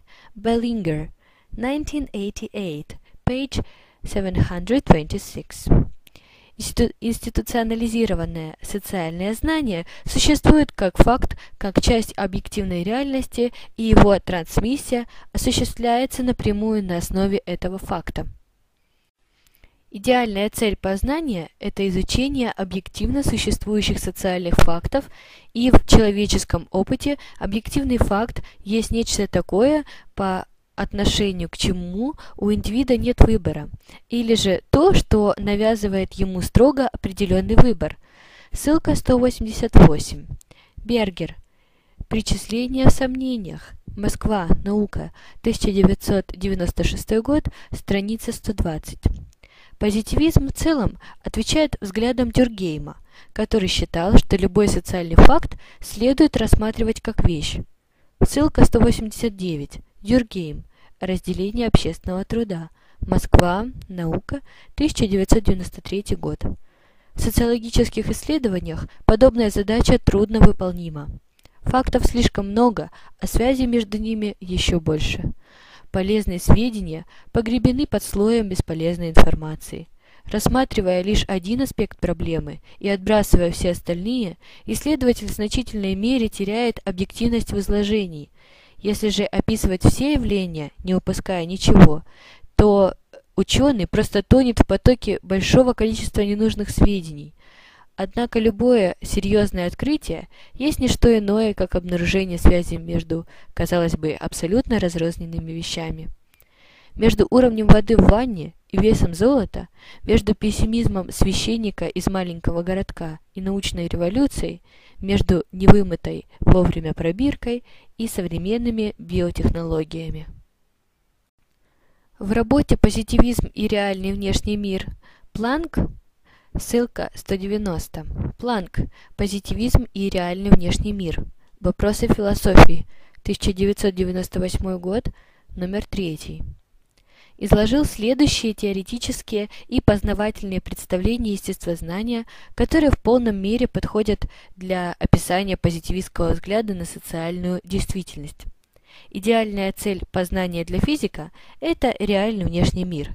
Однако его исследовательские средства, его измерения непосредственно ничего не говорят ему о реальном мире, будучи лишь более или менее неясным свидетельством, или, говоря словами Гельмгольца, знаком, который посылает ему реальный мир и из которого надлежит затем делать выводы, подобно лингвисту, который расшифровывает грамоту, принадлежащую совершенно неизвестной культуре.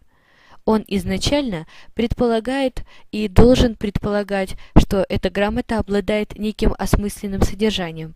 Так и физик должен допустить, что реальный мир подчиняется непостижимым для нас законам, даже если у него нет перспектив понять эти законы полностью или хотя бы для начала установить их природу. Веря в законосообразность реального мира, физик создает систему понятий и предположений, так называемую физическую картину мира, которую он оборудует всеми своими знаниями и умениями так, будучи представленной на место реального мира.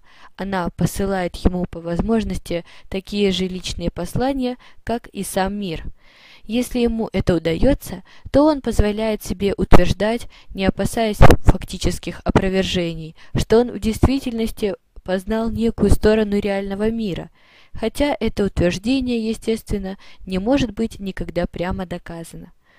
В данном случае методологический плюрализм неприемлем. Несмотря на множественность подходов, все-таки существует некоторое количество твердо установленных фактов – относительно которых споров не возникает. Конце XX века позитивистский идеал подвергся серьезной критике. Со временем многие теоретики и главным образом социальные практики не заметили недостатки позитивизма. Идеальная цель познания – это изучение объективно существующих фактов, и в человеческом опыте объективный факт есть не что иное, по отношению к чему у индивида нет выбора. Или же то, что навязывает ему строгий определенный выбор. Например, гравитация есть закон природы, но в то же время социальный факт, которого невозможно обойти. Ссылка 191. Berger. Pyramids of Sacrifice. Political Ethics and Social Change. New York. Enter Books. 1976. Page 259. Однако, как подчеркивает Хабермас, в теории коммуникативного действия социальные науки отличают то, что человек – часть изучаемого им мира. Ученый не может избежать отношений с теми, кого он изучает. Эти отношения могут быть нереальными, воображаемыми, они могут быть основаны на фактах, тем не менее управляют отношением исследователя к теории и фактам. Ссылка 192. Хабермас. Вовлечение другого – Очерки политической теории. Перевод с немецкого Медведева, Санкт-Петербург, Наука, 2001 год. Существенную роль в критике позитивизма сыграла книга Пола Фейерабенда «Против метода. Очерк анархистской теории знания». Ссылка 193. Фейерабенд «Против метода. Очерк анархистской теории знания». Москва. Прогресс. 1986 год в которой он отстаивал позицию теоретического и методического плюрализма. В обобщенном виде методологический плюрализм хорошо выражен в высказывании Джеймса в значении истины – Вплоть до 1850 года едва ли не каждый верил в то, что науки выражают истины, являющиеся точными копиями определенных кодов нечеловеческой деятельности.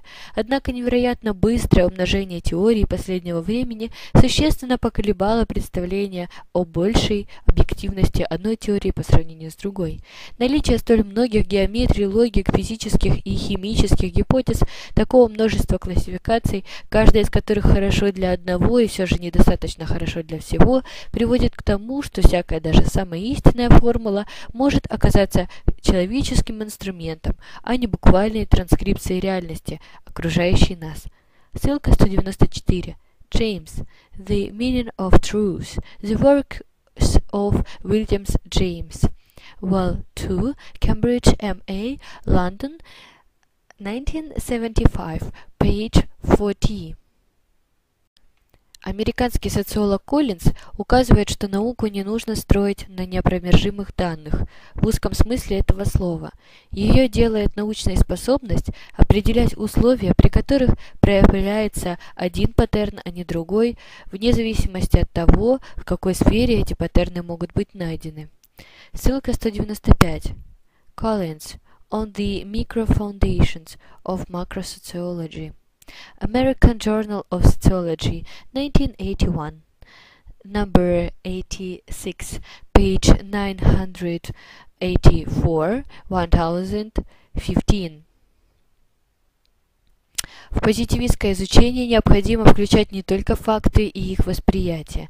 Социальные науки отличают то, что мы – часть изучаемого мира. Нам не избежать отношений с теми, кого мы изучаем. Эти отношения могут быть не реальными, а фактическими, но тем не менее они существуют и управляют нашим отношением к теории и фактам. Ссылка 196. Хабермас. Моральное сознание и коммуникативное действие. Санкт-Петербург, Москва, 2001 год. Страница 57. Интересный взгляд на методологическую проблему социологического факта предложил Сиерл. Ссылка 197. Searle, The Construction of Social Reality, New York Free Press, 1995, page 34-37 который провел различия между фактами чувственными и институциональными. Первые из них существуют в физическом мире, вне зависимости от наличия или отсутствия их восприятия, они не меняются, даже если человек их не воспринимает. Институциональные факты, напротив, основываются на социальных интеракциях, ценностях и стереотипах. Их существование предполагает необходимость конвенциального соглашения между людьми и напрямую зависит от правильности их восприятия. Сиверл, придерживаясь методологической концепции неуловимого реализма, указал, что наука собирает эпистемологические объективные факты о мире как факты, созданные соглашением людей. Существование таких феноменов не зависит от представлений людей о них, напротив, оно зависит от реальности наблюдателя. Институциональная реальность – это важный подкласс социальной реальности. Сиерл четко показал, что группа хорошо подготовленных наблюдателей могла бы следить за игрой в американский футбол и обнаружить регулярные паттерны, которые можно было бы сформулировать как закон периодических столкновений. Однако это не привело бы их к пониманию футбольных правил. Ученые утверждают, что футбол можно понять только заранее зная правила игры. Институциональные факты можно понять только зная конститутивный характер когнитивного моделирования институтов и используя как методологические принципы неоинституционализма, которые позволяют преодолеть ограничения формализованных плотных методов, заимствованных из естественных наук с математическим и излишне терминализированным аппаратом, так и позитивный потенциал эмпирических методик, подготовленных в русле социологического пост позитивизма и постмодернизма.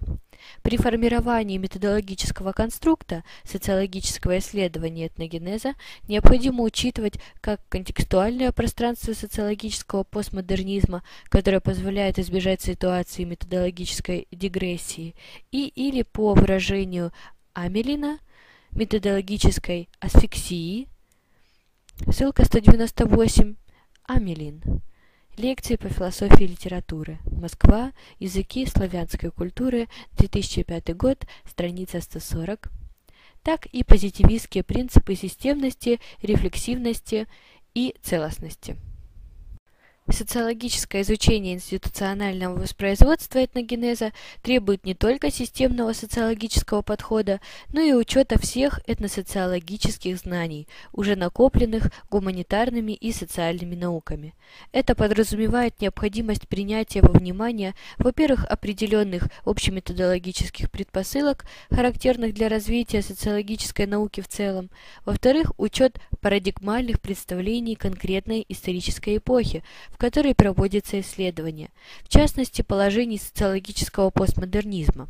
И в-третьих, использование в анализе этногенеза в локальных сообществах специального методологического конструкта в соответствии с выбранным в качестве основы исследования неоинституциональным подходом. Несмотря на значительное многообразие этносоциологических, этнологических, антропологических и этнопсихологических подходов к этногенезу в локальных сообществах, этноинституциональных исследований, выполненных в русле данной проблематики, не хватает.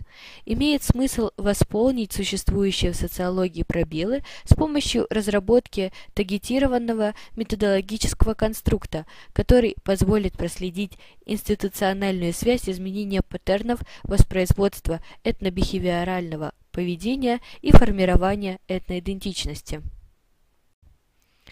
Отечественная социология этногенеза нуждается в новом методологическом инструменте, основой которого может послужить неоинституциональный анализ и использование которого в этноинституциональных и этносоциальных исследованиях можно концептуализировать в виде единого направления – этноинституционализма. Этот подход институциональный, поскольку основные объясняющие градуалистские переменные включают в себя набор институциональных соглашений, которые используются этногруппами. Его достоинства и преимущества как эвристической социологической концепции анализа состоят в абстрагировании от конкретно ситуационной сложности и моделировании рамочных конструкций типичных социальных дилемм, связанных с многомерным институциональным воспроизводством этногрупп, где субъект воспроизводства является одновременно и его объектом. Как неотъемлемая составляющая современного этносоциологического знания, этноинституционализм является полиструктурным направлением, нацеленным на осмысление методологических и методических достижений целого ряда смежных производных и комплементарных дисциплин, интегративных подходов, глубоких и разносторонних гипотез и теоретических обобщений. Традиционно сильно связан, связи данного направления с э, контракторианизмом, неофункционализмом, теориями рационального выбора и коллективных действий, институциональной социологией, политологией, социальной философией и неоинституционализмом, причем эти связи будут все время усиливаться. Неоинституционализм, иногда называемый неоинституциональной экономикой или институционализмом рационального выбора, совместное порождение социологической и социально-психологической мысли после парсоновского периода в развитии западных социальных наук и математического аппарата теории игр, адаптированного экономистами в 1930-1950-х годах для анализа рациональности в обществе. Неоинституционалисты традиционно подчеркивают роль нематериальных факторов в трансформационных процессах, отрицая этику прогрессизма и свободного либерального развития в ценностном плане, это социологическое направление основывается на предположении, что общество состоит из рациональных интеракций, происходящих в институциональном контексте и образующих зоны локальной уверенности. Придерживаясь утилитаристского стремления использовать достижения социальных наук на пользу общества, Остром и ее сотрудники и ученики, сформировавшие Блумингтонскую школу, применяли метод, который можно назвать социально-статистическим. Используя финансовую поддержку основных американских фондов, коллеги Остром провели большое количество исследований Case Study. Ссылка 199. Ann Ostrom Walker Common Pool Research experiment with postgraduate subjects from 81 countries. Ecological Economics 2010, number 6920, page 2624, 33. Они проанализировали множество существующих неурегулированных социально-экологических конфликтов в государствах Азии, Африки, Латинской Америки. Исторические сведения о социальном поведении являются не очень надежными. Требуется большой массив эмпирической информации, чтобы вычленить устойчивые институциональные паттерны из повседневных социальных интеракций. Чтобы получить информацию о правилах поведения, по которым живут люди – они использовали социально-антропологическое описание, что предполагает включенное наблюдение – во всех случаях была конкретизирована ключевая социальная ситуация, в которой члены локального сообщества не могли договориться между собой по поводу эффективного использования общего ресурса – леса, реки, побережья, колодца и тому подобное. Ее критичность определялась отсутствием социального доверия, слабостью горизонтальных межличностных контактов, неэффективностью внутреннего мониторинга и так далее. Индивидуальный эгоизм социальных агентов и их нежелание и или неготовность совместно заботиться об имплементитно подлежащей им собственности сопровождаются деградацией социально-природных систем, а также ростом социально-психологической аномии. Неоинституционалисты заранее отказались от индивидуального солипсизма, поскольку в некоторых сообществах, например, в Шри-Ланке, ссылка 200, Остром, Governing the Commons, The Evolution of Institutions for Collective Action. Cambridge, Cambridge University Press, 2003, uh, page 194. Социальные агенты все-таки смогли договориться по поводу охраны, мониторинга и даже передачи друг другу индивидуальных прав на использование общих ресурсов. Проблема заключалась не в социальных действиях, поведении или отношении индивидов. Сложности носили структурный характер, необходимые институты и не побуждали э, социальных агентств следить за общей собственностью или вообще – отсутствовали, что провоцировало оппортунистское поведение даже у первоначально сознательных и экологически ориентированных индивидов. В случае невозможности разграничения прав социальных агентов на общий ресурс, наиболее очевидным выходом, предлагаемым современной экономической наукой, является его приватизация – Либеральная экономика изначально исходит из преимущества рынка и указывает, что необходимо четко определить права собственности. Ссылка 201.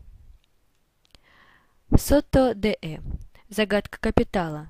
Почему капитализм торжествует на Западе и терпит поражение во всем остальном мире? Москва. Олимп Бизнес, 2004 год.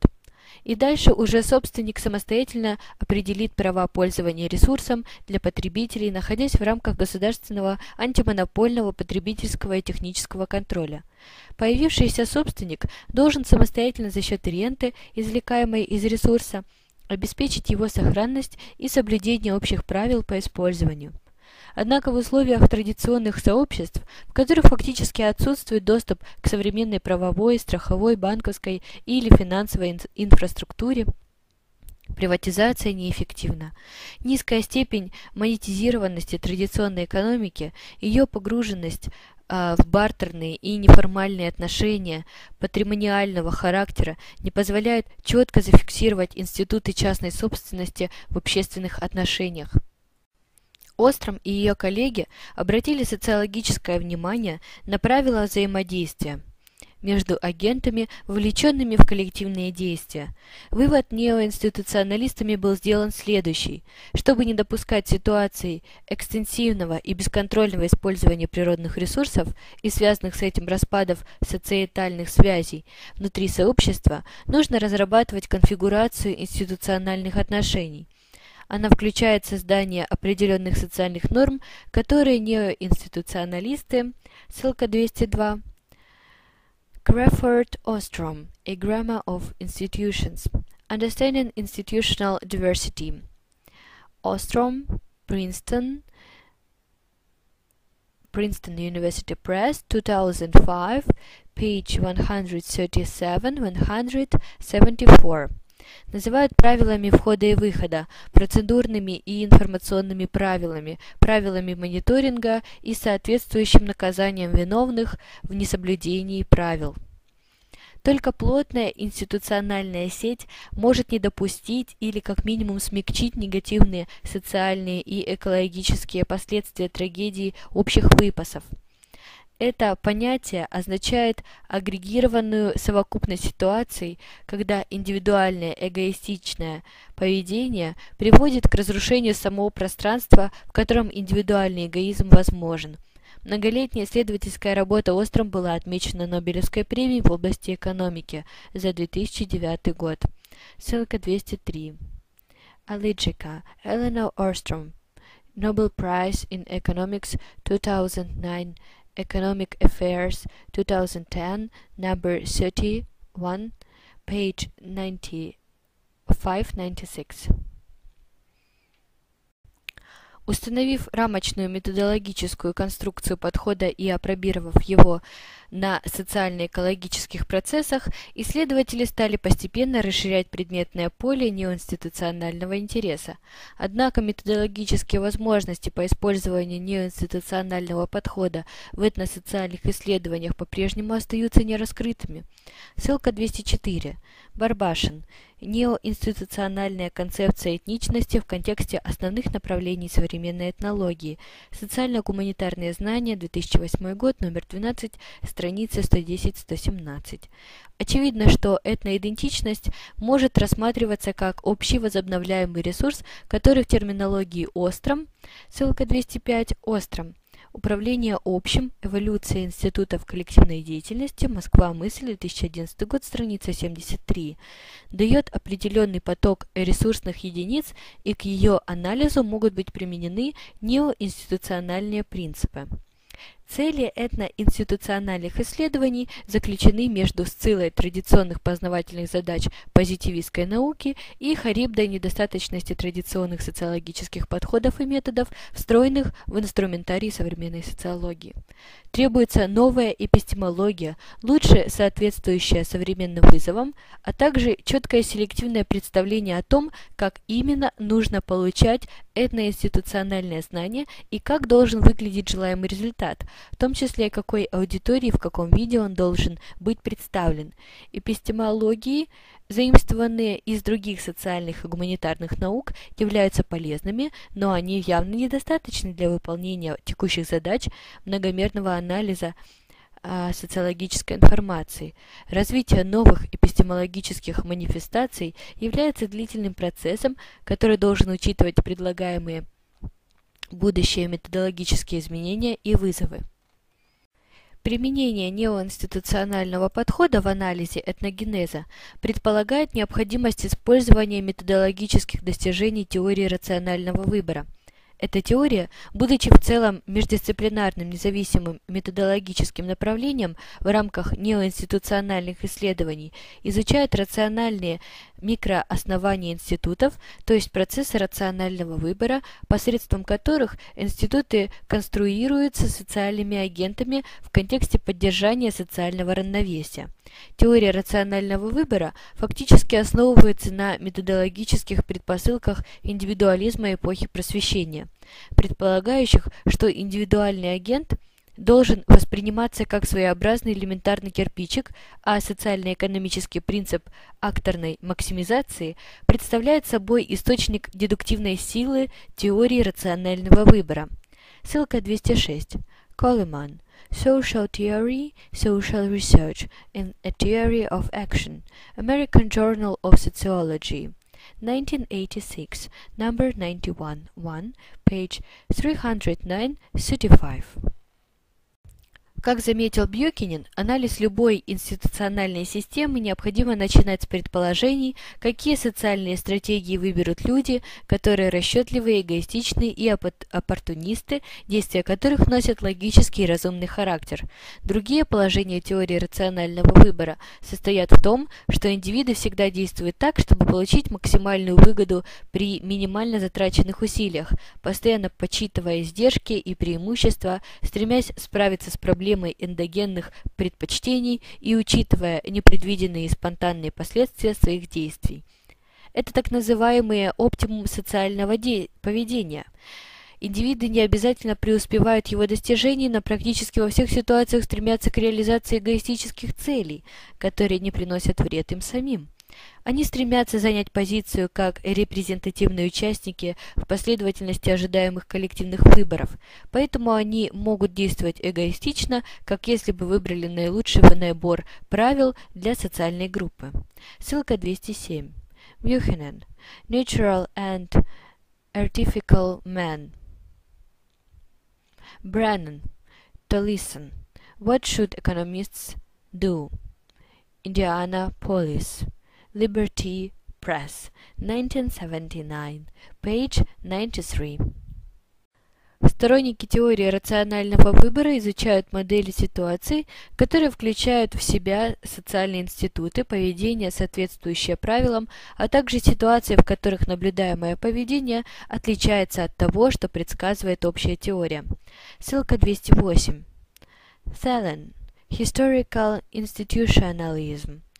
In Comparative Politics, American Review of Political Science, 1999, number 2, page 374. Согласно этой теории, этноидентификация – это репертуарную роль, которую сознательно рассчитали заинтересованные индивиды или группа. Ссылка 209. Скворцов. Социальная природа этничности. Социологические и социально-антропологические аспекты. Диссертация на, соци... на соискание э, ученой степени доктора социологических наук. Санкт-Петербург. СПБГУ. 1997 год. Страница 137. Рациональное содержание этногенеза состоит в том, что этничность помогает успешно преодолеть проблему безбилетника, связанную с неучастием людей в массовых движениях и коллективных действиях, и подразумевающую отсутствие справедливого и честного распределения внутриобщественных и внутригрупповых функций. Существенное влияние на развитие этноинституционализма оказывают антропология, этнография и этнология. Можно упомянуть предложенный Драгунским Ссылка 210. Драгунский. Национальная идентичность. Инфраструктурно-институциональный подход. Проблема идентичности человека и общества на пороге третьего тысячелетия. Москва. Институт национального проекта. Общественный договор. 2004 год. 124 страница. Э, инфраструктурно институциональный подход. Развитие этноинституциональных исследований в значительной степени зависит от этих областей социально-научного знания. К текущему состоянию этноинституционализма можно вполне отнести высказывание американского ученого о социальной психологии полвека назад. Эта область еще очень молодая и страдает от болезней роста. Нет недостатка ни в наблюдениях, ни в теориях выпущено значительное количество литературы, но в некотором отношении это только слегка усовершенствованный здравый смысл. Таким образом, достижения все еще более чем скромны. Ссылка 211. Шибутани. Социальная психология. Ростов-на-Дону, Феникс, 1998 год, страница 381-383. Говоря словами американского психолога Шабутани, современное состояние этноинституциональных исследований в некотором отношении напоминает состояние математики до Евклида. Грандиозные строения египетских мастеров свидетельствуют о том, что уже до Евклида имелись определенные геометрические знания, полученные практическим путем.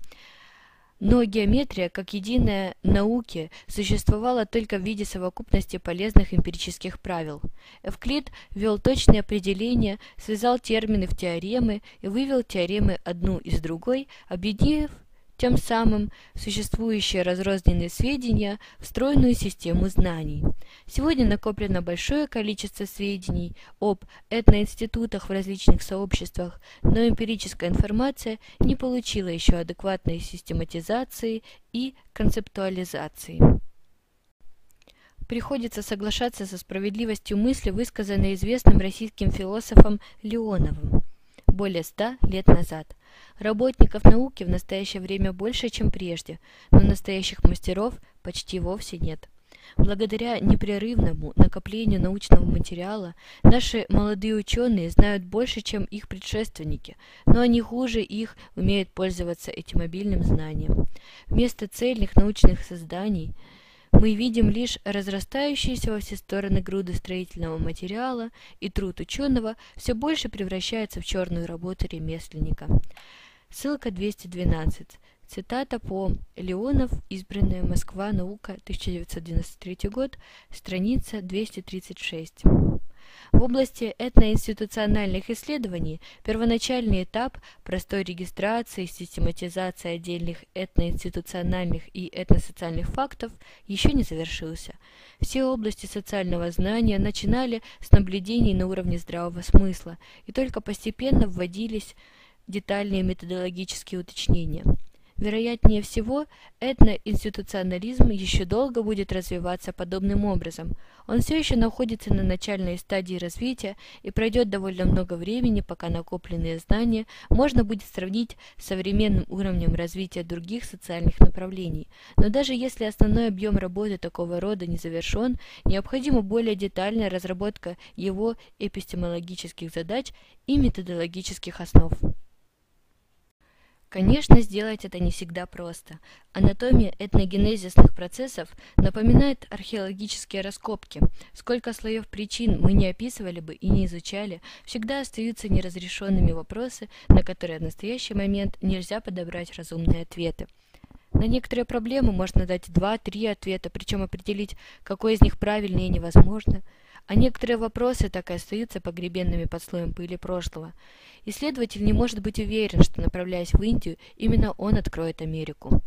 То, что кажется единственно верным и научным, сейчас просто отражает текущий уровень научных достижений общества, а также отдельного ученого, изучающего определенную проблематику, его профессиональную компетентность, кругозор, личные вкусы, даже слабости и недостатки конечном счете, какие бы точные методы, заимствованные из естественных наук, не переменялись, ведущей в социальных дисциплинах является все-таки субъективная интерпретация объективного мира. Субъективность может быть очень приближенная к реальным общественным процессам, но так и не достигающая точности описания всего многообразия жизни из-за существующей фоновой погрешности. Научные теории нельзя рассматривать как нечто навсегда застывшее и устоявшееся. Опыт советского отношения к марксизму достаточно четко показывает это. Иначе неизбежен регресс и откат назад. В научной области не должно быть места боязни нового. В своем вечном несовершенстве и неполноте наука предназначена связывать свое развитие с новыми открытиями и новыми понятиями. Чтобы не быть введенной в заблуждение, она поступает правильно, вооружившись скептицизмом, не принимая ничего нового, не подвергшегося строгой проверке. Но иногда этот скептицизм обнаруживает две неожиданные характерные черты. Он резко ополчается против нового, в то время как почтительно относится и щадит то, что уже известно и заслужило его доверие, и он довольствуется пользуется тем, что отбрасывает новое еще прежде, чем исследует его. Ссылка 213. Фрейд. Психоаналитические этитюды. Минск. Попури. 1997 год. Страница 526. При формировании когнитивного и методологического этноинституционального конструкта необходимо уделить внимание предложенному неоинституционалистами принципу институционального изоморфизма – сформулированному в соответствии с моделями социального реализма и социальной экологии. В институциональных системах невозможно начать сначала, они уже сформированы, остается только согласиться с двующими институтами или прибегнуть к интерпретациям. Изоморфизм возникает как результат адаптации институтов, поскольку правила, которые обретают привычный для общественного сознания нормативный вид и культурно одобряемую форму, чаще всего получают поддержку от властей, общества и могут передаваться следующим поколениям по сравнению с институтами, которые полностью противоречат предыдущему социальному опыту людей. Отдельно неоинституционалисты – Ссылка 214. Дима Гио. Powell, The Iron Cage Revisited, Institutional Isomorphism and Collective Rationality in Organizational Fields, American Sociological Review, 1983, Vol 46, Number 2, page 147, 160. Выделяют адаптивные и структурные институциональные изоморфизмы. Институциональный изоморфизм – это важное следствие институциональных процессов, означающее социальную схожесть относительно независимых институциональных форм вне зависимости от исторической, культурной или географической специфики. Изоморфность институтов не означает их эквипотенциальность. Речь идет о структурной эквивалентности институциональных элементов, занимающих схожие позиции в социальной структуре. Они схожи в той степени, в какой обладают схожим паттерном отношений с теми, кто занимает другие позиции. Ссылка 215. Powell. Expanding the scope of institutional analysis. The new institutionalism in organizational analysis. Powell, DiMaggio, Chicago, University of Chicago Press, 1991, page 183. Институциональный изоморфизм понятийно схож с используемым Делизом, ссылка 216, Делис, критика и клиника, Санкт-Петербург, Мачина, 2002 год, понятием кальки, то есть воспроизводством одних и тех же пространственных паттернов и симметрии в социальных структурах. Изоморфность не зависит от культурной или этнической специфики сообщества, однако изоморфность институтов не означает их буквальную тождественность. Напротив, изоморфные институты в разных социокультурных, социально-политических и социально-экономических условиях могут отличаться фрактальными характеристиками в сфере применения внутренней структуры и тому подобное. Одни этноинституты более адаптивны в определенных сферах, к примеру, социализации или социального продвижения, иные функционально эффективны в других, а некоторые потенциально требуют изменений. Принцип институционального изоморфизма предполагает, что институты этничности одной этногруппы похожи на институты этничности другой группы гораздо больше, чем, к примеру, на институты управления. Изоморфность существует, даже если другая этническая группа проживает на противоположном материке с другими культурными, географическими и политическими характеристиками. А институты управления применяются в том же социальном пространстве, в котором действует этнос. Этногенез проходит в соответствии с принципами институционального изоморфизма, когда появляющиеся постоянно новые институты, группы структурируются таким образом, чтобы они соответствовали формам господствующих бихевиоральных стандартов у других этногрупп.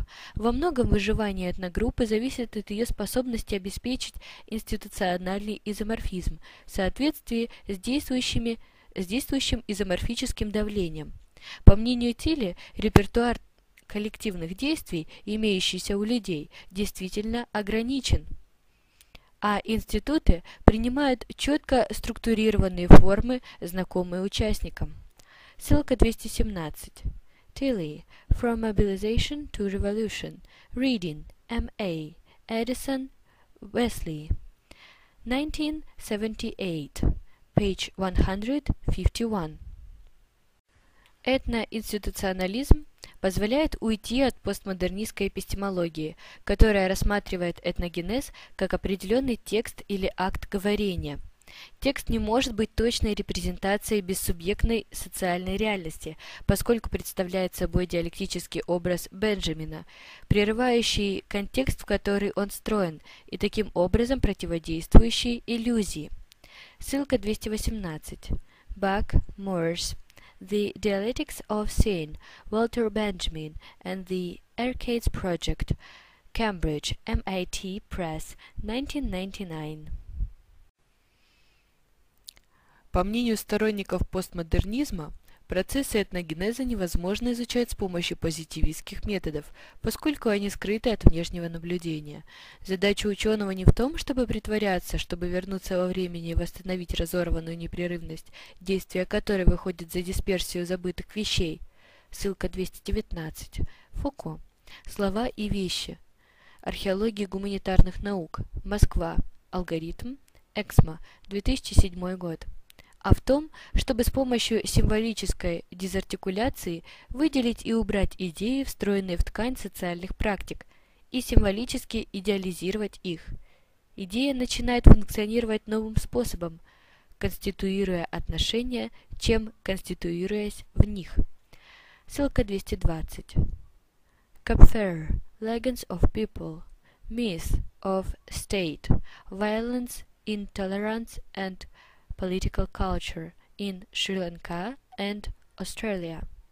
Washington, D.C. Smithsonian Institution Press. 1988. Page 97.